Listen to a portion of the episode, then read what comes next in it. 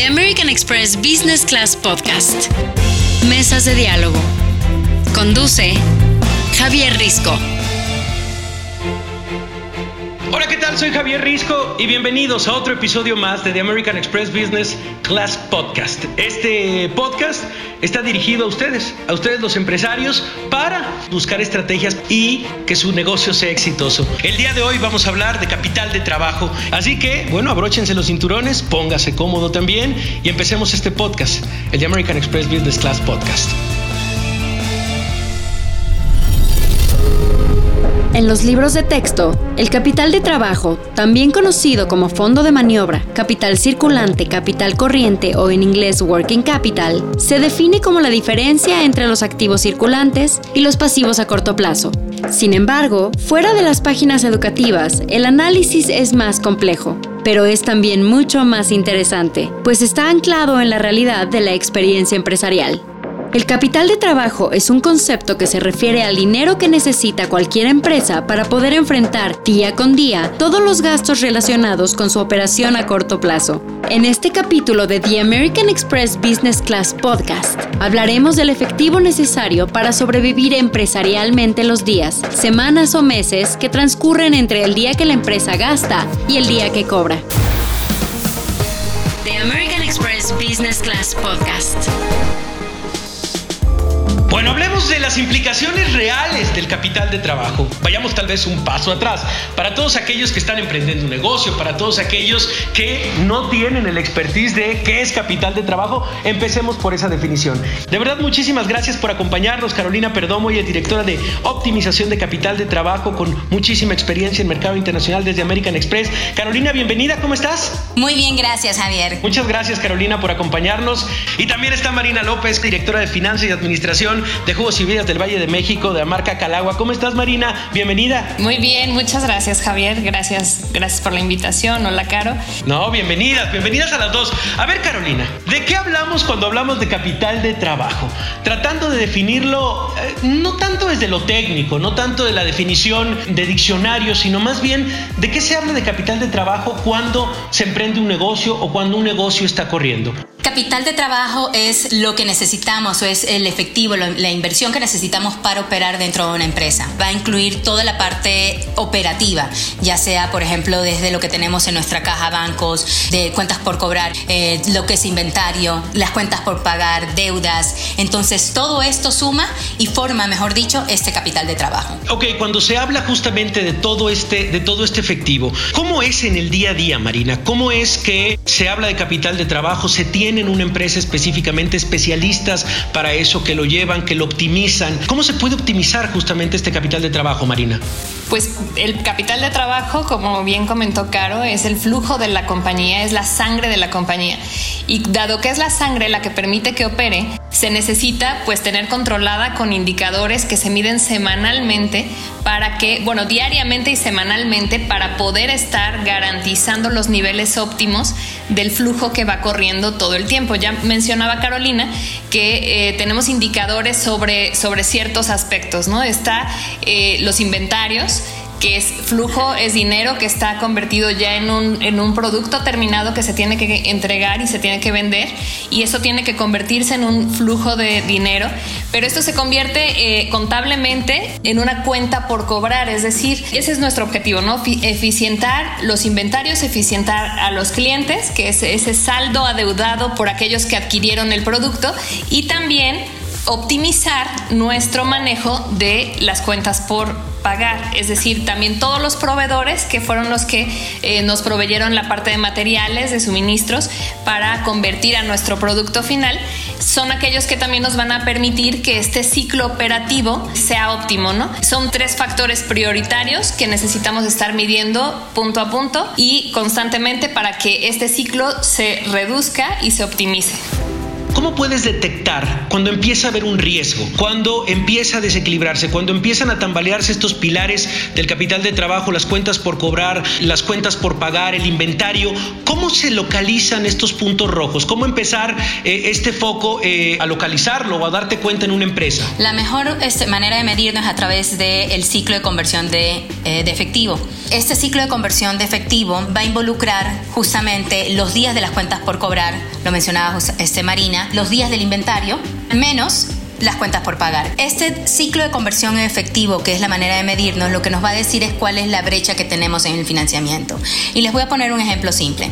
Si yo el día de hoy tengo mercadería, compro mercadería, recibo mercadería y me demoro 30 días en vender esta mercadería y 30 días en cobrarla, quiere decir que tengo 60 días hasta, desde que desembolsé y compré la mercadería hasta que vuelvo a recibir efectivo. Si luego a esto yo le resto cuánto tiempo tengo que pagarle a estos proveedores, por ejemplo, tengo que pagar en 30 días, voy a tener una brecha de financiamiento de 30 días. Por eso es que la forma óptima de medir el capital de trabajo es a través de este ciclo de conversión en efectivo. Mientras más pequeña sea este monto, este número o estos días, siempre se miden días, mejor va a estar la situación de esta compañía. Mientras más grande tengamos este, este número o estos días, voy a tener una brecha más amplia y más días de financiamiento que tengo que buscar en el mercado ya sea a través de créditos o a través de cualquier otro, este, de créditos revolventes, tarjetas de crédito o lo que hay en el mercado. Me, quedo pensando un poco también en, estas diferencias,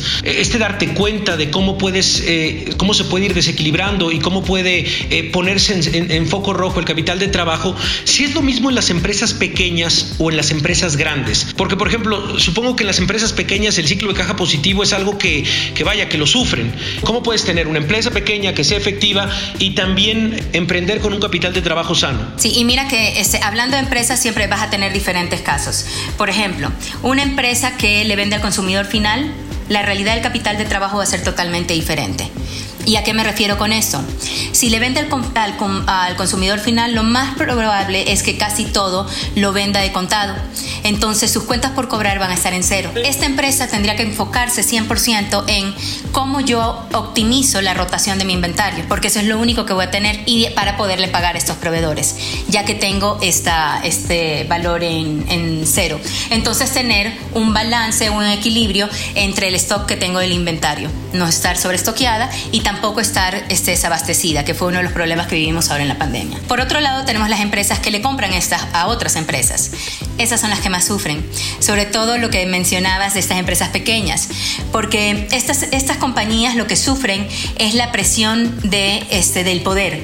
Y cuando hablo de la presión del poder, estamos hablando de compañías, clientes AAA que manejan, lideran y ponen las condiciones de cuándo te voy a pagar. Proveedores también que podrían ser AAA, que también van a este, presionar y a, eh, y a este, presionar sobre todo en los días de, este, de pago, cuando quiero que me pagues. Entonces, estas empresas tienen que ser mucho más eficientes con todo el manejo de, de su cash, de cómo lo voy a pagar y tener muy buenos métodos de financiamiento, ya sea, este, como te decía, factoraje, ya sea este, trabajar con este, créditos revolventes, pero ver la manera de cómo este, poder cubrir. La empresa PyME en México hoy día sufre muchísimo justamente por estos temas. Primero de que créditos en el mercado, encontrar buenos créditos en el mercado, que sean fáciles este, de acceder, cómo venden sus productos, cómo llegan.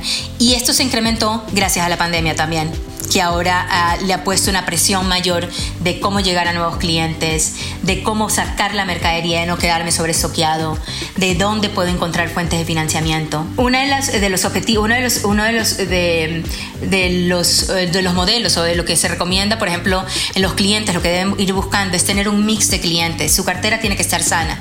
No solo estar enfocados en clientes AAA, sino tener un mix de clientes que les permita eh, sobrellevar todas estas situaciones. A ver, por ejemplo, y citemos de la marca en, Calagua, ¿cómo es que funciona justamente esto? ¿Cómo es que se equilibra el capital de trabajo? ¿Cómo es que se optimiza? Hablando específicamente de jugos y bebidas del Valle de México y de la marca Calagua. La verdad es que nosotros somos una empresa que transforma. Cuando vendes servicios, pues evidentemente eh, no necesitas estar trabajando con inventarios o con materiales y eso te ayuda muchísimo. Pero en el caso de productos, tienes la administración de inventarios que tienes que utilizar materiales, materias primas y material de empaque para transformarlo en un producto terminado. Este es un lapso que pues abarca tu flujo de efectivo, es decir, desde que compras los materiales hasta que lo conviertes en producto terminado ya pasó un cierto número de días. De allí a que tú lo comercializas y eh, logras convertir la cobranza en flujo de efectivo, bueno, pues ya se, ya se amplió tu ciclo de, de, operativo, ¿no? ¿Qué es lo que nosotros buscamos? Pues primeramente eficientar nuestros inventarios. En el caso de Calagua, pues lo que hacemos es que nuestros inventarios de materiales buscamos que sea un just in time, es decir, eh, dado que la materia prima es perecedera, pues tenemos una programación muy exacta y tenemos un plan de, de control de la demanda para que de alguna forma no tengamos que estar manteniendo inventarios que nos generan un costo, ¿no? Un inventarios de materiales. Y en el caso de producto terminado, lo que buscamos es también mantener el mínimo inventario necesario para poder estar suministrando a nuestros clientes aquellas órdenes de compra que recibimos. Esto mediante un control de la demanda que se tiene que medir pues súper puntual. Tenemos varios canales de distribución. Estos canales de distribución pues operan de manera diferente. No, no es lo mismo que consuma alguien por eh, un, un e-commerce que, de alguna forma pues es un, un cliente final, un consumidor final, a una cadena que de alguna forma también maneja inventarios y que sus órdenes de compra pues son mucho más programadas y ya tienen órdenes de reposición con ciertas cantidades fijas, ¿no? Y por otro lado, pues también controlar el tema de clientes y proveedores, que son negociaciones en ambos lados. En el caso de proveedores, pues evidentemente buscamos cuatro aspectos, ¿no? El precio, por supuesto, la calidad también, pero también buscamos el financiamiento, es decir, es uno de los aspectos primordiales para contratar con algún proveedor, el financiamiento y la oportunidad de entrega, es decir, también que en la medida en que nosotros solicitemos, pues ellos tengan la oportunidad de estar entregando en el punto que nosotros producimos. En ese sentido, eh, eh, es un desarrollo de proveedores y es mantener una cartera de proveedores a lo largo de un año con precios de referencia, precios fijos, que garanticen también que esto no se mueva con condiciones óptimas de financiamiento, que mejoren nuestro flujo de efectivo y de alguna forma podamos reducir este ciclo, este ciclo de flujo de efectivo para llevarlo pues al mínimo posible, ¿no? En el caso de las cuentas por cobrar, nosotros mantenemos dos, dos escenarios.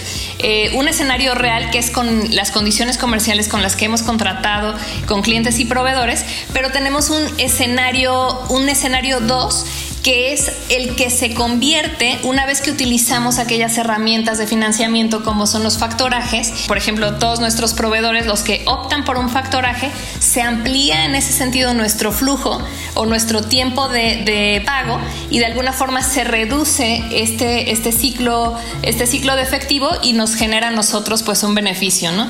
Vamos a hacer una pausa, pero al regresar vamos a hablar justamente de estos cambios culturales que se tendrían que hacer. Abrimos un poco la puerta contigo en si es por región y qué se tendría que hacer desde México para optimizar justamente el flujo efectivo. Así que regresamos. The American Express Business Class Podcast. La inmensa mayoría de estudios o análisis en México y el mundo cuentan historias de victorias empresariales y de éxitos emprendedores, narrativas inspiradoras de cocheras que se transforman en imperios, eurecas que evolucionaron en proyectos multimillonarios o innovaciones inesperadas que transformaron la humanidad. Sin embargo, pocos cuentan la historia del fracaso. De acuerdo con cifras actualizadas del INEGI, el 33% de las empresas en México cierran sus puertas durante el primer año y más del 60% no llegará a cumplir sus primeros 5 años de vida. Solo una de cada 10 empresas celebra los 25 años en operaciones. Un estudio reciente impulsado por American Express e EY revela, gracias a la experiencia de más de 40 empresas mexicanas, que los tiempos de pago en nuestro país han cambiado significativamente. Se estima que debido a diferencias fundamentales en la optimización de los procesos de cada empresa, las compañías mexicanas tengan atrapados en sus balances entre el 10 y el 25% del efectivo que de otra manera estaría disponible. Eso, sumado a los plazos de pago cada vez más extendidos, han creado una época de retos para las industrias mexicanas. Lograr mejoras sostenibles apostando por una cultura empresarial enfocada en el efectivo. The American Express Business Class Podcast. Mesas de diálogo. Continuamos. Este es de American Express Business Class Podcast y seguimos hablando con Carolina Perdomo, y es directora de optimización de capital de trabajo y especialización de industria para pequeñas y medianas empresas, y con Marina López, directora de finanzas y administración en la marca Calagua. A ver, es inevitable el tema y yo creo que es eh, lo que tienen en la cabeza en este momento miles de empresarios que tiene que ver con eh, la crisis sanitaria que estamos pasando, pero también los retos que implica para un negocio y para un mercado. Los problemas de liquidez ocasionados por la pandemia.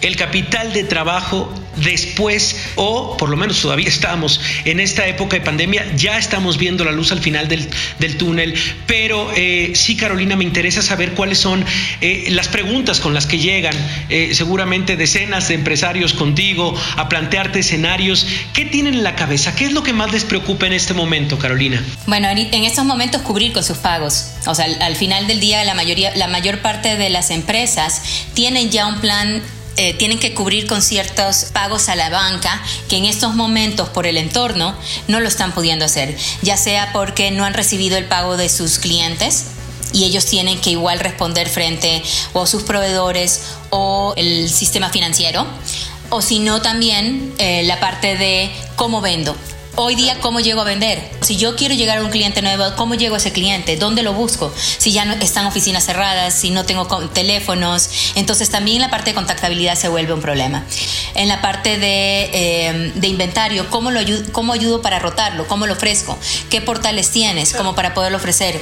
Y el otro reto, los pagos, los proveedores. ¿Cómo encuentro un proveedor? Marina mencionaba hace un ratito que tenían cuatro variables como para poder elegir a este proveedor. Entonces, ¿cómo busco este, otro proveedor que me dé un beneficio eh, de repente en la ventana de pagos. A ver, vámonos justamente a esa parte, a la parte práctica, desde la marca, desde Calagua, pero ¿cómo le están pasando y cómo, y cómo resolverlo también desde la práctica, Marina? La verdad es que eh, eh, la sangre de la compañía es el flujo de efectivo y tenemos que cuidarlo, pues primeramente haciendo recortes a lo que no tenía que, una vez que entramos a pandemia, a lo que no te, a lo que te está quitando flujo y no te está dando parte de la operación, es decir, no es la transformación de tu producto, y la conversión a una venta, adiós. Entonces, eh, eh, hay, una serie de medidas que, se tienen que tomar. Evidentemente hay medidas de austeridad, pero también pues hay medidas de negociación, ¿no? Hoy en día creo que el mismo mercado está muy abierto a, tener negociaciones y a que se mejoren las condiciones, tanto con proveedores como con clientes. Eh, el tema, hablando de clientes, eh, pues es muy, muy importante, eh, esta, esta etapa fue muy importante identificar aquellas áreas de oportunidad con clientes que no pudieran, pudieran no tener la solvencia para, para liquidar sus, sus, deudas o para, para liquidar el producto, por, pues evidentemente, la misma situación pandémica, ¿no? Entonces, eh, bueno, pues hay que hacer algunos cambios o negociaciones con ellos para garantizar que las cuentas por cobrar son de aquellos eh, clientes que están moviendo el producto y que de alguna forma no va, no va a haber algún tema de recuperación en esa cartera. Eso, eso, eso fue como priorizarlo y buscar nuevos canales, como, como ya comentaba eh, Caro, en nuestro caso lo que buscamos fue pues el e-commerce, ¿no? Nuestro, elaborar nuestro portal de e-commerce, pero además subirnos a otras plataformas donde pudiéramos eh, pues tener este contacto con el consumidor final que, que ya no estaba consumiendo en, en los mismos canales que, que, habitualmente lo hacía. Sí, parecía que era algo natural, ¿no? Más bien, caminar hacia eso pero lo aceleran los últimos 11 meses. O sea, vaya, yo, yo supe de miles de empresas que estaban caminando hacia eso, pero que eran planes de, a ver, nuestro objetivo es llegar a esto en ocho meses, después en año y medio esto, después en, en tres años esto. Y lo que ha hecho los últimos 10 meses es obligarlos. O sea, obligarlos a decir, oye, ¿sabes qué? Pues investigate qué es el e-commerce y éntrale y, y, lleguemos a eso. Yo creo que, a ver, podemos aquí hacer la pausa y, regresamos con conclusiones. Y quiero eso, Carolina, a ver si me puedes regalar una conclusión de, de, si cambia eh, totalmente el, el, ecosistema empresarial después de lo que hemos vivido, si vamos a regresar tal vez en algún momento a lo que era el inicio de 2020, o si realmente es algo que, por ejemplo, como en, en Calagua dicen, no, pues ya nos subimos y vamos a seguir, vaya, vamos a, ampliar, de hecho, más y vamos a repetir el e-commerce hasta que, hasta, hasta que vaya, funcione de esa manera. Así que vamos a una pausa y regresamos justamente con esas conclusiones. Mesas de diálogo. The American Express Business Class Podcast. Continuamos.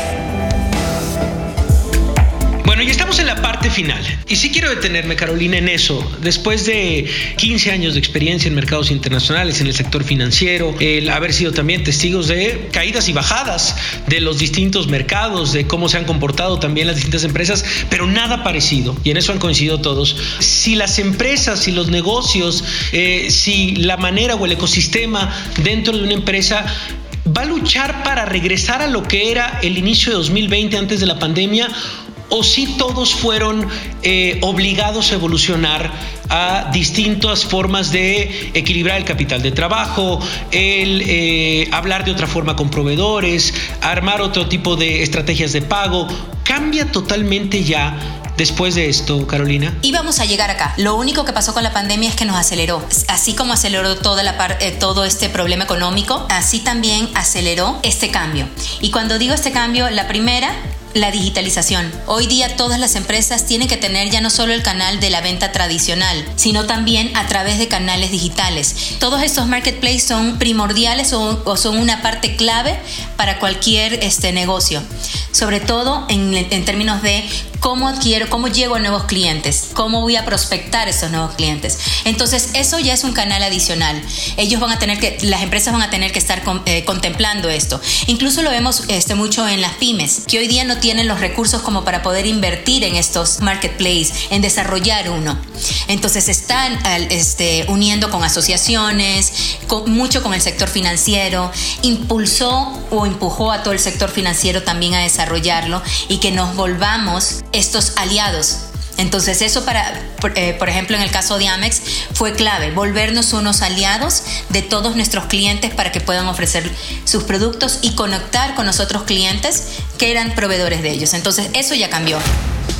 A manera de conclusión esta pregunta, tienes la oportunidad de viajar en el tiempo y viajas antes de la pandemia, Marina. ¿Qué le dices si dices, a ver, vengo del futuro, vengo de una época post pandémica, tienen que hacer esto? O sea, tienen que hacer esto como empresa para adelantarse a todo. ¿Qué le dirías a esos de finales de 2019, de inicios de 2020?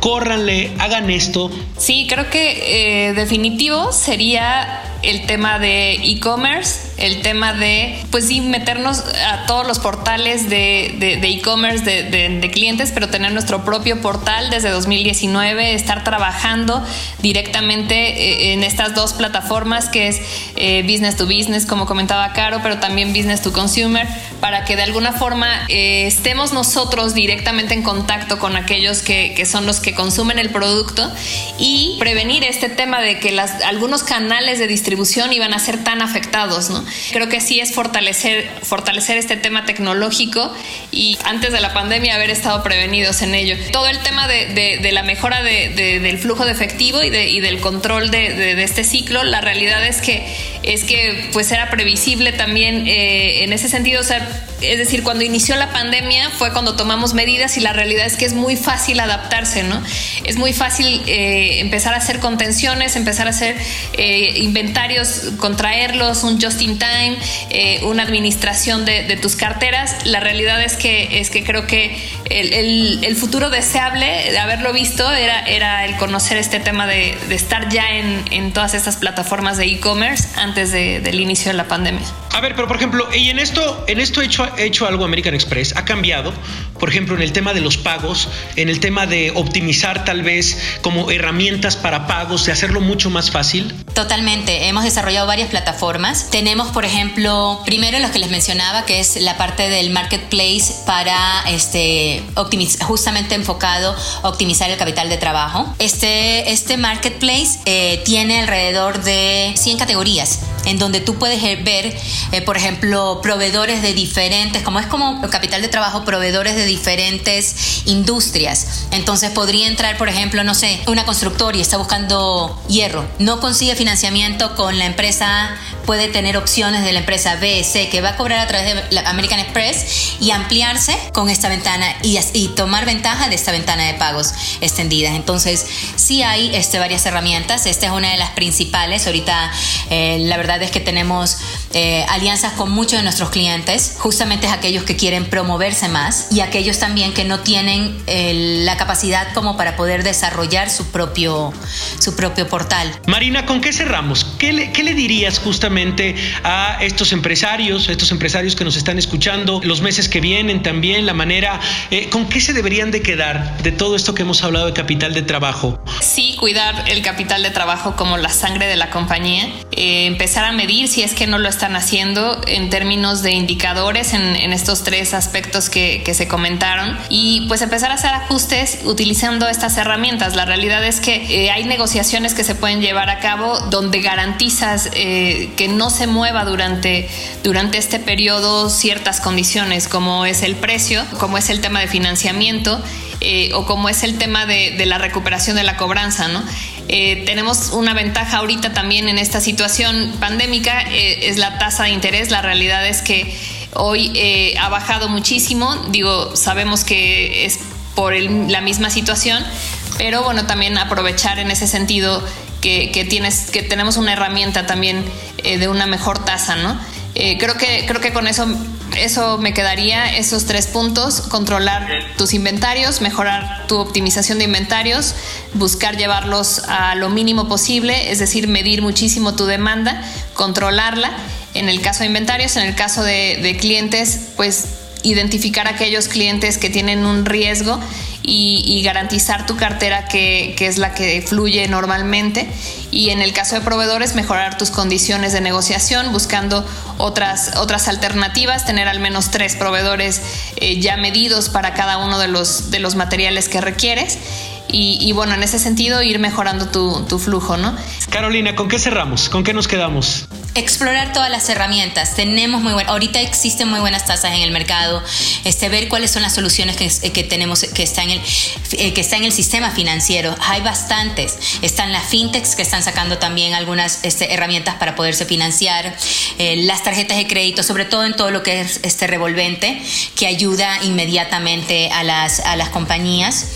El, este, hacer las alianzas nosotros estamos abiertos y buscando cómo apoyar a nuestros clientes, eh, cómo volvernos estos aliados, ya sea con promociones, cómo este, a través del marketplace que construimos. Entonces, buscar estas soluciones que ya existen. Con eso los dejo, los invito igual a que conozcan el Marketplace American Express y que usen también sus herramientas. Es la voz de Carolina Perdomo, ella es directora de optimización justamente de capital de trabajo y especialización de industria para pequeñas y medianas empresas desde American Express. Gracias Carolina por acompañarnos este día. Gracias a ti Javier. También estuvo Marina López, ella es directora de finanzas y administración de jugos y bebidas del Valle de México, marca Calagua. Gracias Marina por acompañarnos este día. Muchas gracias, gracias Javier, gracias Caro. Y bueno, no dejen de tomar coco, el coco es un superalimento. Tiene ácido láurico, que es un antiviral natural, de verdad. Yo, yo siempre me lo tomo en el avión, siempre en el avión me lo tomo. De verdad, toman leche de coco, agua de coco, eh, tenemos aceite de coco, es antiviral natural, cuiden su salud. Gracias de verdad por acompañarnos en este episodio más de American Express Business Class Podcast. Yo soy Javier Risco y seguramente nos escucharemos en otro momento.